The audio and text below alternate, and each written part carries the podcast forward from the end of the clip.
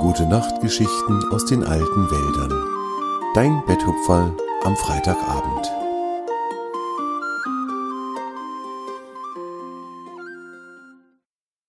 Die alte Rabeneiche.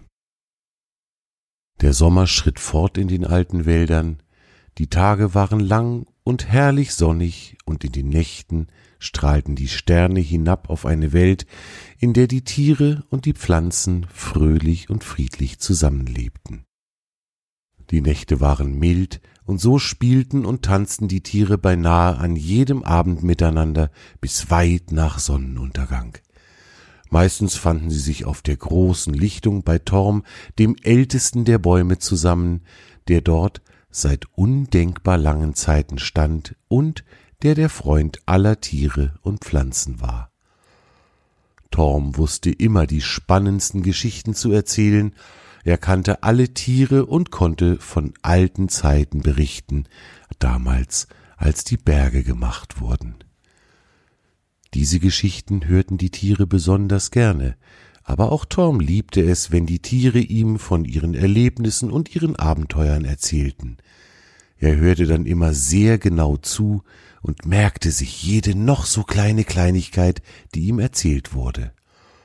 Die Abende und die Nächte waren erfüllt von Lachen, von Singen und vom Gemurmel der Tiere, die gerade eine Geschichte erzählten. Die Tiere liebten diese Nächte.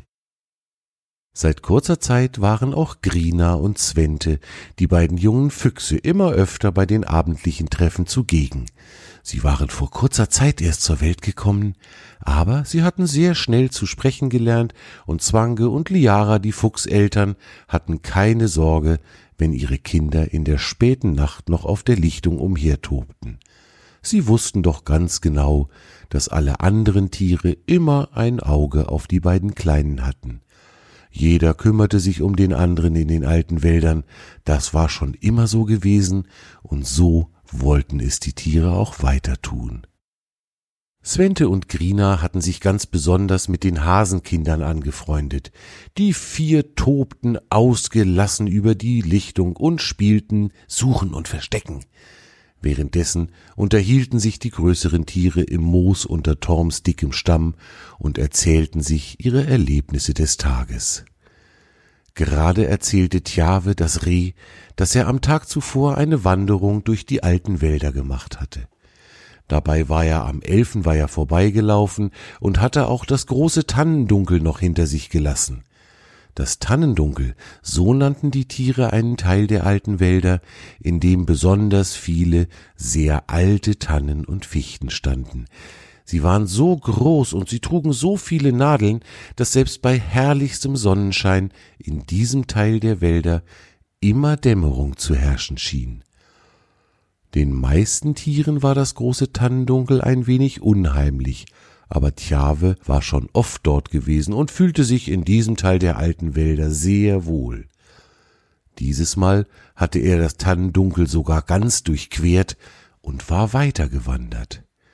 Er war an kleinen Bächen und Teichen vorbeigekommen, hatte herrlich duftende Blumen gefunden, und sogar an einer Wiese war er entlang gelaufen, die über und über von Bienen umschwirrt war. Da Tjave die Bienen sehr liebte, hatte er sich ins Gras gelegt und ihnen eine Weile bei ihrer Arbeit zugesehen. Die Bienen waren fröhlich damit beschäftigt, Nektar zu sammeln und hatten das Reh, das da im Gras lag und sie beobachtete, gar nicht wahrgenommen. Schließlich war Tjave weitergewandert und war einem kleinen, gewundenen Pfad gefolgt, der tief in den Wald hineinführte. Hier roch die Luft herrlich würzig nach Baumharz, nach Pflanzen, nach Tieren. Es roch nach Leben.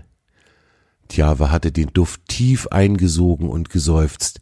Wie schön es doch war, in den alten Wäldern zu leben. Immer wieder gab es Neues und Spannendes zu erleben und zu entdecken. Während Tjave von seiner Wanderung erzählte, waren die Hasenkinder und die Fuchskinder auch zu Torm gekommen. Sie waren müde vom Spielen und wollten nun gerne die Geschichten der anderen hören. Die Kleinen kuschelten sich zu ihren Eltern und lauschten aufmerksam der Erzählung des Rehs. Für die kleinen Füchse und die kleinen Hasen war es eine sehr aufregende Vorstellung, ganz alleine eine so lange und weite Wanderung zu machen. Sie schauten ehrfurchtsvoll zu Tjave auf und bewunderten seinen Mut. Svente nahm sich insgeheim vor, auch so ein mutiges Tier zu werden, wenn er erst mal groß wäre. Gerade hatte Tjave tief Luft geholt und weitererzählt. Und dann kam ich an eine Weggabelung. Der linke Weg führte noch tiefer in den Wald hinein, beim rechten konnte ich sehen, dass er auf eine Lichtung führte, und nach so viel großem Tannendunkel und Nadelwald hatte ich Lust auf etwas Licht und Sonne, also ging ich rechts und lief zu der Lichtung. Die war gar nicht groß, aber in der Mitte stand eine große, alte Eiche. Die war beinahe so hoch wie du, Torm. Torm, der älteste der Bäume, nickte freundlich und lächelte Tjave mit seinem gütigen Gesicht an. Aber, fuhr Tjave fort, Heines war wirklich komisch mit der alten Eiche. Aus ihrer Baumkrone kam nämlich ein unglaublich lautes Geschrei und Gekrächze heraus. So was hatte ich zuvor noch nie gehört. Das hat mir schon ein bisschen Angst gemacht, wenn ich ehrlich bin. Die anderen Tiere spitzten die Ohren und legten oder setzten sich so hin, dass sie auf gar keinen Fall etwas von Tjaves Erzählung verpassen würden. Tjave fuhr fort. Und dann habe ich mir doch einen Ruck gegeben. Schließlich habe ich mich ja damals mit Zwange sogar bis zum großen Ozean getraut, und das war bestimmt aufregender. Alle Tiere nickten. Sie erinnerten sich noch gut daran, wie Swange und Tjave gemeinsam auf eine Expedition gegangen waren, um herauszufinden, wohin das Wasser fließt, das vom Forellenbach in den Elfenweiher läuft. Diese Expedition hatte die beiden bis an den großen Ozean geführt. Und so habe ich mich also ganz langsam der Eiche genähert. Als ich schon dicht dran war, konnte ich sehen, dass in der Baumkrone ganz viele Vögel saßen, so welche wie ich noch nie gesehen hatte. Die waren riesig. Nicht so groß wie du, Koro, fuhr Tjave fort. Er hatte dabei Koro den Adler angeschaut.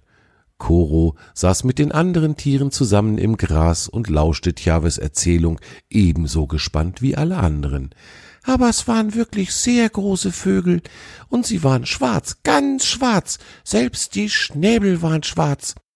Und mit ihren krächzenden lauten Stimmen schien es mir so, als würden sie sich alle streiten. Ich lief ein bisschen dichter ran, um genauer schauen zu können. Jetzt holte Tjavin noch einmal Luft und sagte dann mit geheimnisvoller Stimme Und dann, dann hat mich einer der Vögel entdeckt. Er spannte die Flügel auf und ließ sich einfach von dem Ast plumpsen, auf dem er gesessen hatte. Der Vogel kam zu mir heruntergesegelt und landete direkt vor meiner Nase. Hat er dich aufgefressen? fragte Grina atemlos. Nein, Grina, denn dann könnte ich euch ja jetzt hier nichts mehr erzählen, antwortete Tjave lächelnd, und Grina, das kleine Fuchsmädchen, atmete erleichtert auf. Nein, fuhr Tjave fort, der Vogel war sehr freundlich. Er erzählte mir, dass er ein Rabe sei und alle anderen da oben auf der Eiche auch. Sie seien die größte Rabenkolonie in den alten Wäldern, und deswegen würde ihr Wohnbaum auch überall die Rabeneiche genannt. Der Vogel hat mir dann noch ganz viel über sich und seine Rabenfreunde erzählt. Tjave hielt inne und überlegte einen Moment.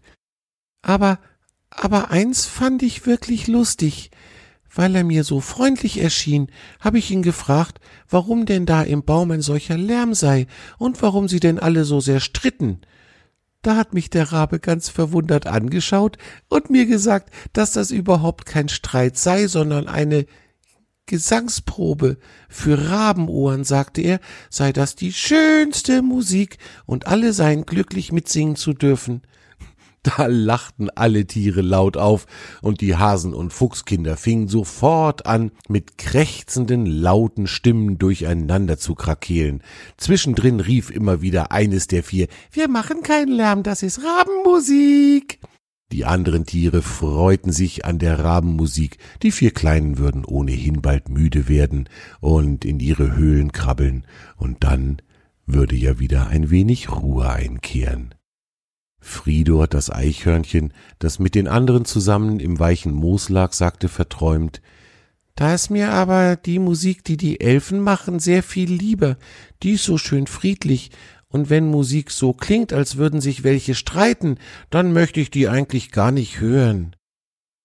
Weißt du, Fridor, sagte nun Torm, der älteste der Bäume, das kann ich gut verstehen, die Rabenmusik ist vielleicht für deine Ohren nicht schön, aber den Raben selbst gefällt sie sehr. Ich finde es wunderbar, dass sie ihre Musik so gerne machen. Vielleicht wäre die Musik unserer Elfen ja auch nichts für Rabenohren, und trotzdem finden wir die Elfenmusik weiterhin genauso wundervoll wie immer. Fridor überlegte einen Moment und sagte dann langsam und bedächtig Du hast recht, Tom. Es ist ganz unwichtig, ob immer alles allen gefällt.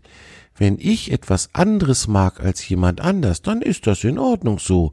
Es soll doch jeder das mögen, was ihm gut tut. Das habe ich jetzt verstanden, Tom. Und so lachten die Tiere noch ein wenig mit den Hasenkindern und mit Svente und Krina, bis Svente plötzlich mitten im Lauf umkippte und auf der Stelle einschlief. Liara, seine Mutter, nahm ihn behutsam auf und trug ihn zum Fuchsbau. Grina lief hinterher, und so kehrte langsam wieder Ruhe ein auf der Lichtung bei Torm, dem ältesten der Bäume. Das war deine gute Nachtgeschichte aus den alten Wäldern für heute. Torm und seine Freunde wünschen dir eine gute Nacht. Schlaf gut und träum was Schönes.